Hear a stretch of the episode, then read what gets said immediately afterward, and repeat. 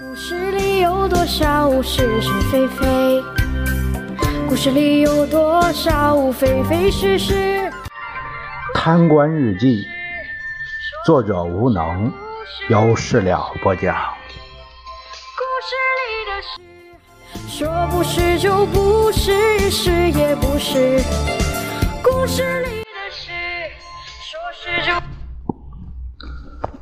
今天开了个重要会议，主要是针对两会期间上访的问题。公安维稳办、联防严防死守，监控那几户上访人员的通讯，密切关注其动向，另派专人专守一对一看死了。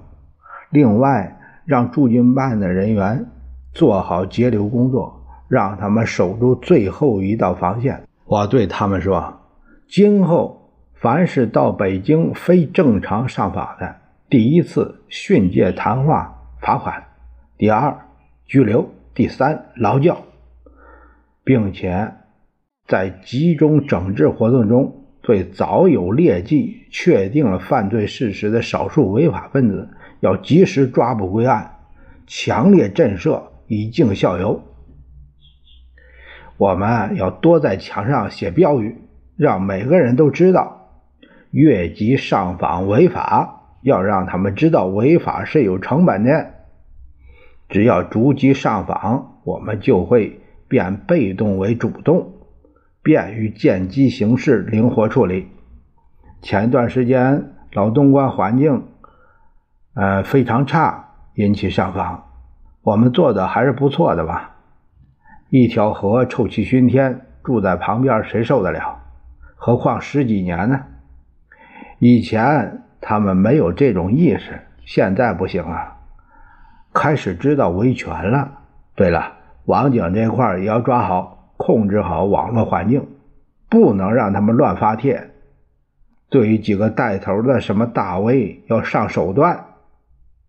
但我们是讲法治啊，不要蛮干。不是说转发五百条就可以构成犯法吗？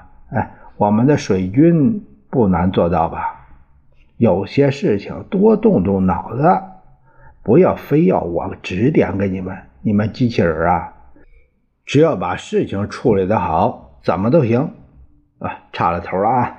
呃，刚才说的环保，我们这个对于这条污染的河，这个河道。修了大管道，就不再露天了。上面填上土方，铺上路面啊，植上花草。现在不是最美的花园式的地带吗？啊，当然，排到农村的河水是污染了灌溉，这个我是见到的啊，臭黑臭黑臭的，那我都难以想象这庄稼怎么吃。作为农民的儿子，我痛心呐。那我们怎么缓解这种发展的矛盾呢？我们有关部门一定要监控好企业，上不起环保设施的实在不行，为降低成本，打一些上千米的深井，做好深排工作，这不皆大欢喜了吗？凡事要多动脑筋，灵活处理。事儿是死的，人是活的，活人能让尿憋死吗？我们这都是小事儿，你看看那个福岛核电站泄漏，那危害是全球啊，又怎么样？比这还要早的前苏联的核事故也出现好几次，啊，只要瞒得住，都不算什么事故。切尔诺贝利核电站那个爆炸，你认为我们每个人都不受影响吗？全球都得买单，只是说恶果来的迟早罢了。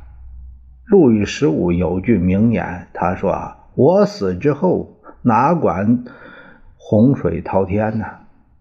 有人说我们拆迁工作不要搞了，不拆迁怎么拉动经济？怎么解决就业问题？只要有活路，就不会闹事；没活路。那就谁都活不好了。有些人嚷嚷大拆大建消耗了人民财力，屁话！不消耗财力怎么才能有动力？不拆迁，你们这些知识分子吃什么？喝西北风啊？哎，又扯远了啊！我们这次关门会议啊，主要是当前的维稳工作。